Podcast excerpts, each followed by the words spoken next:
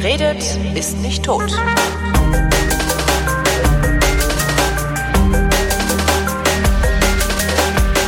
Willkommen zum Geschichtsunterricht der Co-Produktion von Vrindt und DLF Nova und aus Köln zugeschaltet Matthias von Hellfeld. Hallo.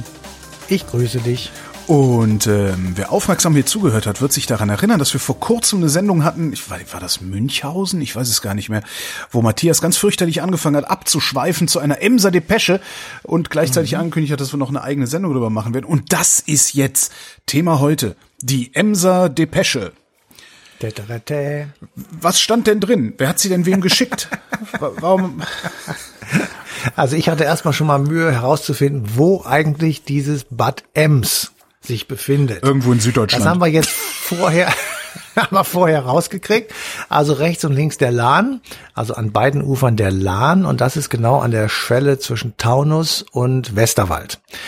Also im Hessischen, im Hessischen. Und ähm, wenn wir die Emser Depesche begreifen möchten, dann müssen wir eine Zeitspanne betrachten von, äh, ich sag mal, 20, 30 Jahren und enden 1871 mit der Reichsgründung, ah. der ersten deutschen Reichsgründung im Spiegelsaal von Versailles. Und beginnen tut das Ganze nicht etwa in Bad Ems, sondern in Madrid. Das ist immer das Schöne von solchen Geschichten, dass man ähm, so wunderbar irgendwas noch ausholen kann, kann und die Sache dann auf einmal ellenlang Frankfurt und alle denken, wow, der Typ ist drauf, das ist ja Wahnsinn. Also es beginnt in Spanien.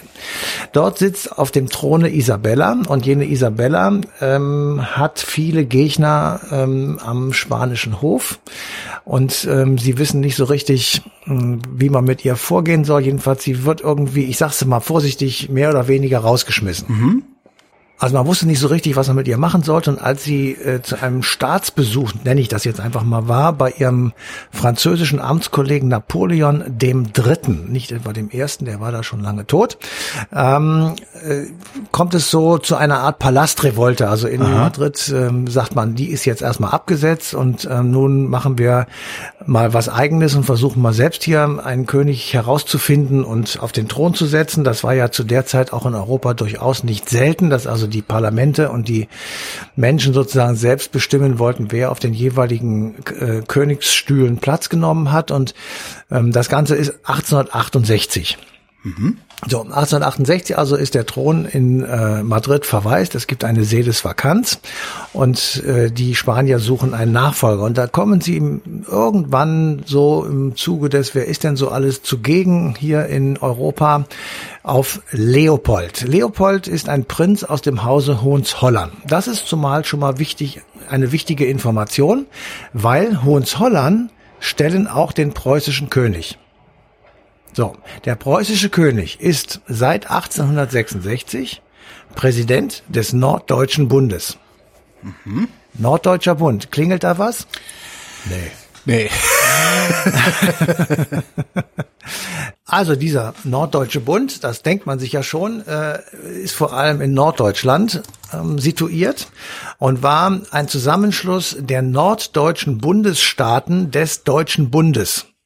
Der Deutsche Bund war 1815 im Wiener Kongress äh, ins Leben gerufen worden und war ein Zusammenschluss der verschiedenen deutschen Fürstenhäuser, Königtümer, Stadtstaaten, insgesamt ungefähr 40 einzelne äh, kleinere Ob Subjekte des Völkerrechts sozusagen, die sich zusammengetan haben im Deutschen Bund, der seinen Hauptsitz in Frankfurt am Main hatte und im Grunde genommen dominiert wurde von Österreich und Preußen. Mhm.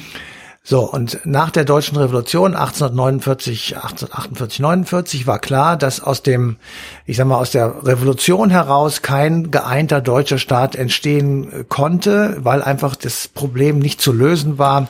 Äh, was passiert eigentlich mit den Teilen Preußens, die nicht zum Deutschen Bund gehören, zum Beispiel Ostpreußen, und was passiert mit den Teilen Österreichs, die nicht zum Deutschen Bund gehören, zum Beispiel Venetien, Kroatien oder ähnliche Gegenden, die eben weder deutsch waren noch wo Deutsch gesprochen wurde.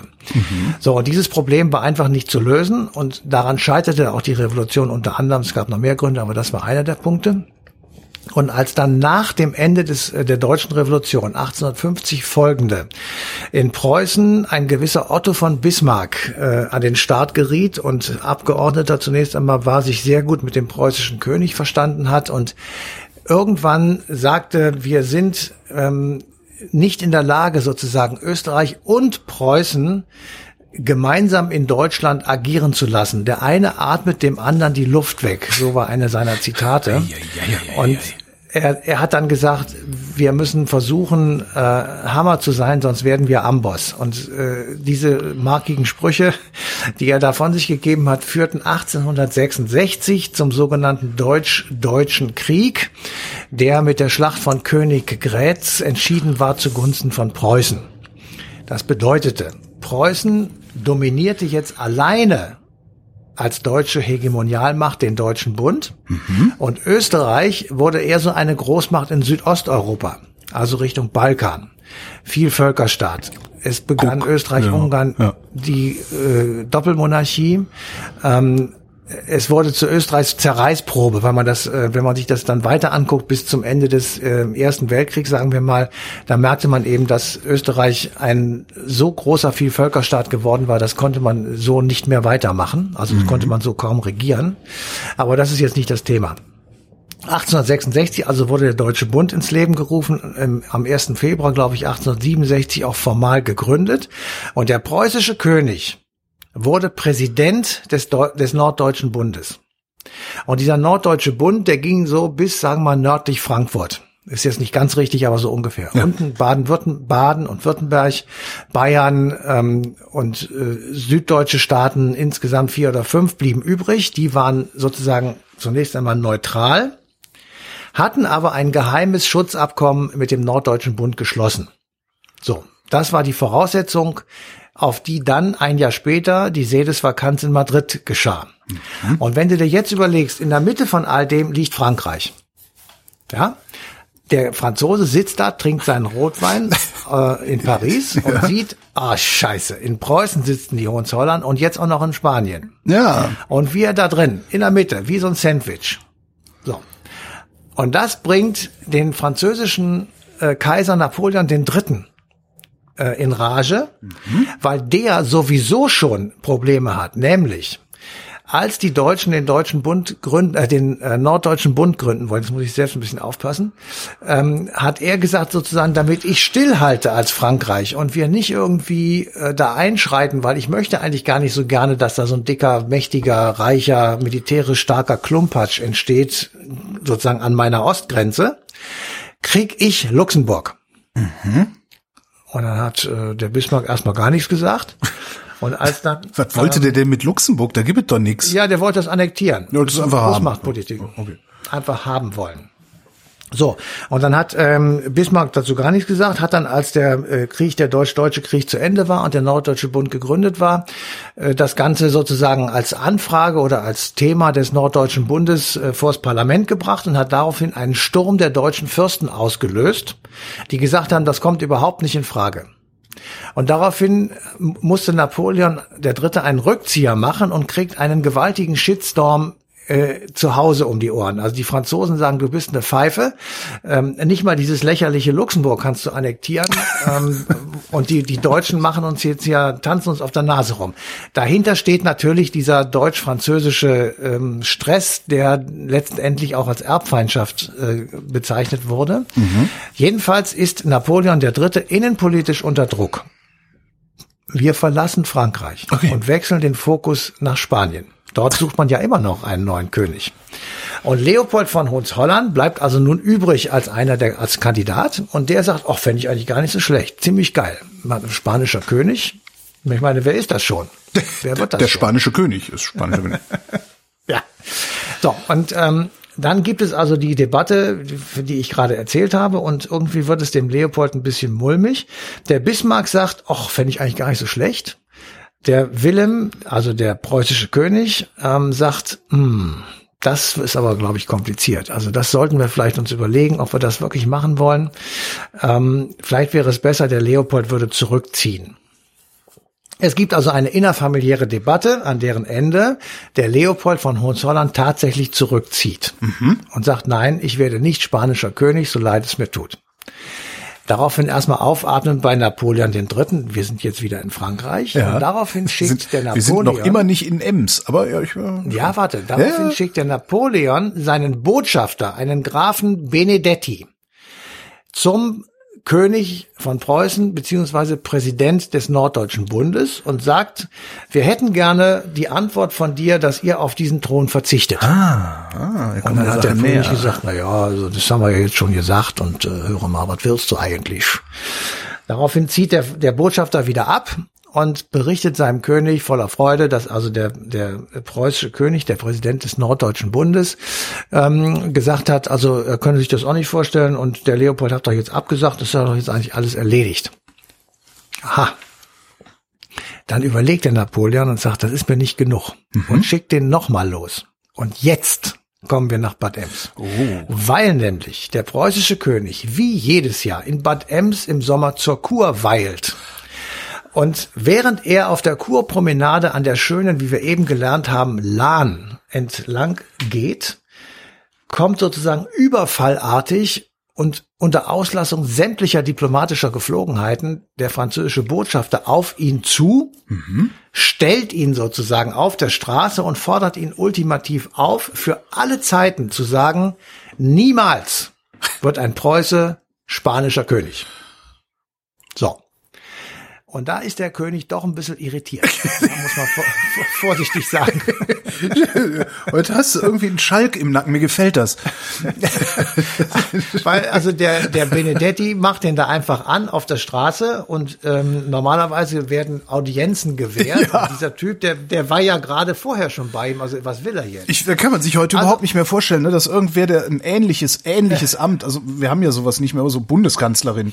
Also, sag mal, Frau Merkel, so genau, nicht, genau, ne? Nicht.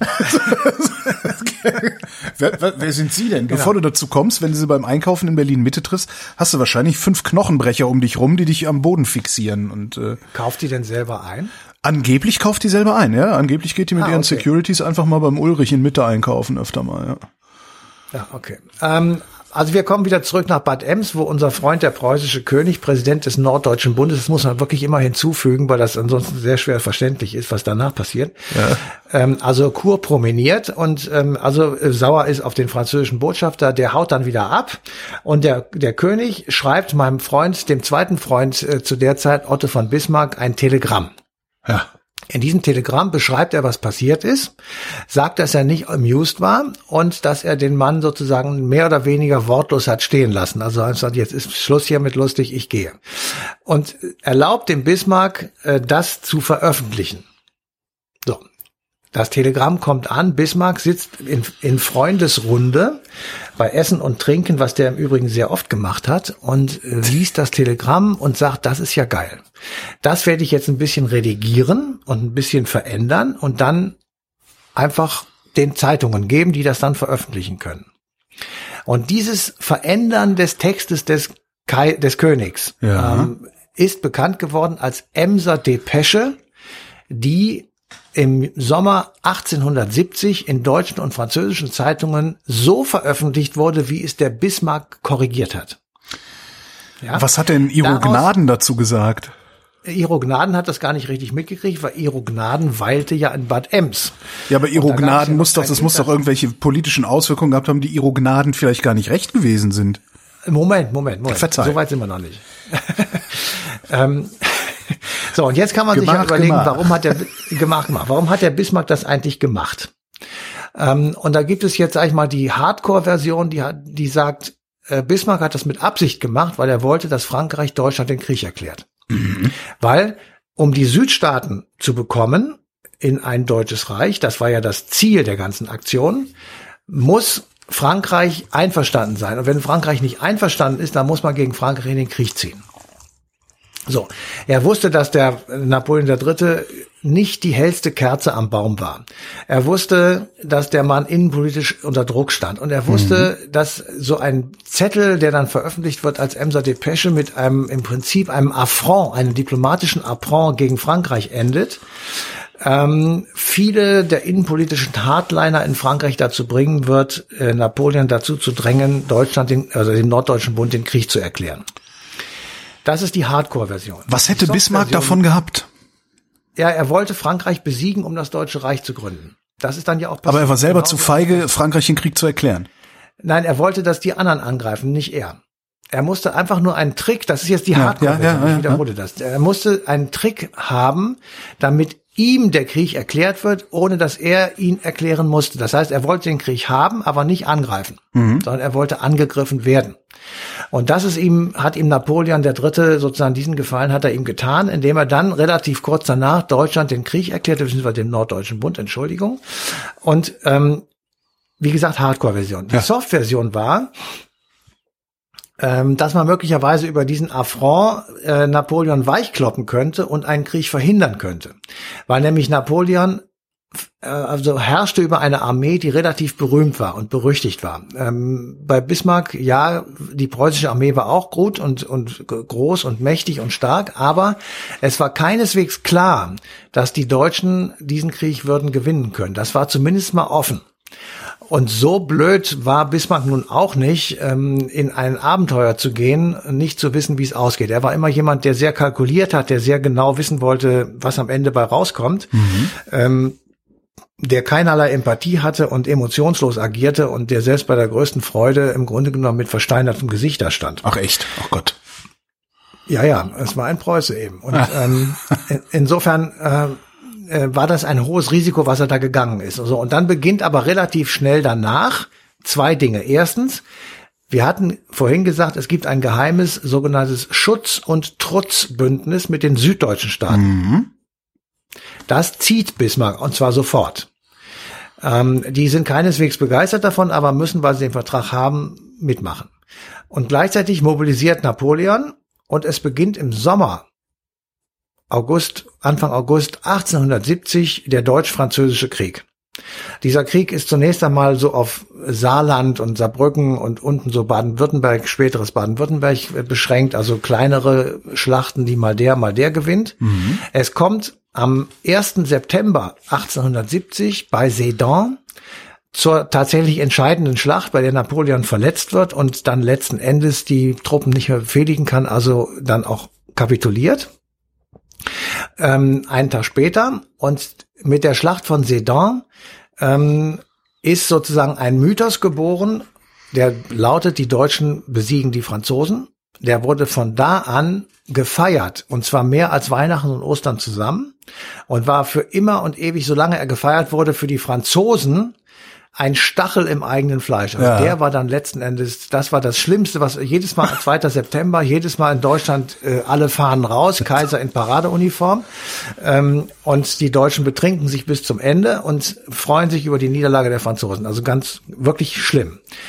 Ähm, der Tag von Sedan ist der 2. September, da ist die Schlacht gewonnen. Äh, Napoleon kapituliert, die Franzosen kapitulieren, Napoleon äh, verschwindet, äh, stirbt ein paar Jahre später, kurze Zeit später in England, wenn ich das richtig im Kopf habe. Ähm, und Bismarck macht sich sofort daran, das zu tun, was er eigentlich überhaupt machen wollte, nämlich das Deutsche Kaiserreich zu gründen. So, und die Emser Depesche, ja, ist der Auslöser dieses deutsch-französischen Krieges, an dessen Ende das Deutsche Kaiserreich gegründet wird. Und zwar nicht etwa in Berlin. War auch das möglicherweise Bismarcks äh, Plan? Natürlich. Das, Auch, auch die Reichsgründung. In, inklusive Reich, Reich. das war das Ziel. Okay, okay. So, das war das Ziel. Er, er war aber, wie gesagt, er war ja sehr rational, er wusste genau, er meinte genau zu wissen, was er tut. Er wollte verhindern, dass der preußische König ein zweites Mal, wie 1849, die Kaiserkrone ablehnt. 1849 hat Friedrich Wilhelm IV., der damals preußischer König war, gesagt, das ist die, äh, das ist eine eine Kette der ähm, äh, der Revolution, die mir um den Hals gelegt wird, ein Hundehalsband, so hat er das gesagt. Das nehme ich nicht an, es ist nicht von Gottes Gnadentum. Also hat sich Bismarck gesagt, okay, also von Gottes Gnadentum, das kann selbst ich nicht. Also muss ich gucken, dass der sozusagen aus dem Kreise der Seinen, ähm, ich sag mal, angekündigt und aufgefordert wird, äh, dort die, die Kaiserkrone doch jetzt zu übernehmen, sozusagen per Proklamation. Und um diese Proklamation zu bekommen, schickt er seinen, äh, ich sag mal, Adlatus, seinen Saufkumpan, mit dem hat er mehrere Flaschen des besten Weines geköpft, Graf Hollenstein, nach München zu Ludwig II. Das ist der Typ mit Neuschwanstein. So, Ludwig II. war wegen Neuschwanstein permanent klamm. Dann hat er ihm gesagt, du kriegst von mir fünf Millionen Goldtaler oder Goldmark Ähm, da kannst du dann deinen Neuschwanstein zu Ende bauen. Dafür musst du aber den sogenannten Kaiserbrief vorlesen. Mhm. Und dieser Kaiser, äh, oder unterschreiben, so nicht vorlesen, unterschreiben. Dieser Kaiserbrief, den hatte Bismarck selber geschrieben. Der bedeutete sozusagen, Sie sind doch sowieso als Präsident des Norddeutschen Bundes und König von Preußen sowieso schon der Erste unter den gleichen. Deswegen ist es Ansinnen ähm, der Amtsbrüder, der königlichen und fürstlichen Amtsbrüder sozusagen, dass Sie die Krone des Deutschen Kaiserreiches auf den Kopf kriegen. So, und diesen Brief unterschreibt äh, Ludwig II. von Bayern. Und der wird dann im Spiegelsaal von Versailles am 17. Januar 1871 vorgelesen, und zwar vom Prinz von Baden der verwandt war mit dem äh, preußischen König. Mhm. So, und der König nimmt die Krone an, unter Tränen, wie gesagt wird, und heißt von da an deutscher Kaiser, Wilhelm I. So, ähm, damit hat Bismarck erreicht, was er wollte, nämlich es wurde ein deutsches Kaiserreich gegründet. Frankreich kann nichts dagegen haben, weil es militärisch unterdrückt und besiegt war.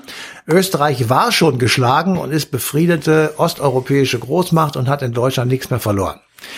In Frankreich aber ist die Katastrophe umso größer, weil die Niederlage war nicht nur eine militärische Niederlage, sondern es gab einen ziemlich üblen äh, Friedensvertrag in Anführungsstrichen, der eher ein Unterdrückungsvertrag war. Mhm. Elsass musste abgegeben werden, der berühmte Zankapfel zwischen Deutschland und Frankreich seit Jahrhunderten sozusagen, der wurde jetzt Deutschland zugeschlagen.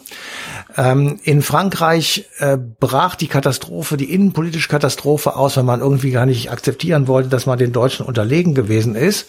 Es beginnt die Pariser Kommune, also dieser berühmte ähm, Versuch in Paris, losgelöst vom restlichen Frankreich ein, sage ich mal, sozialistisches Organisationskonzept durchzusetzen.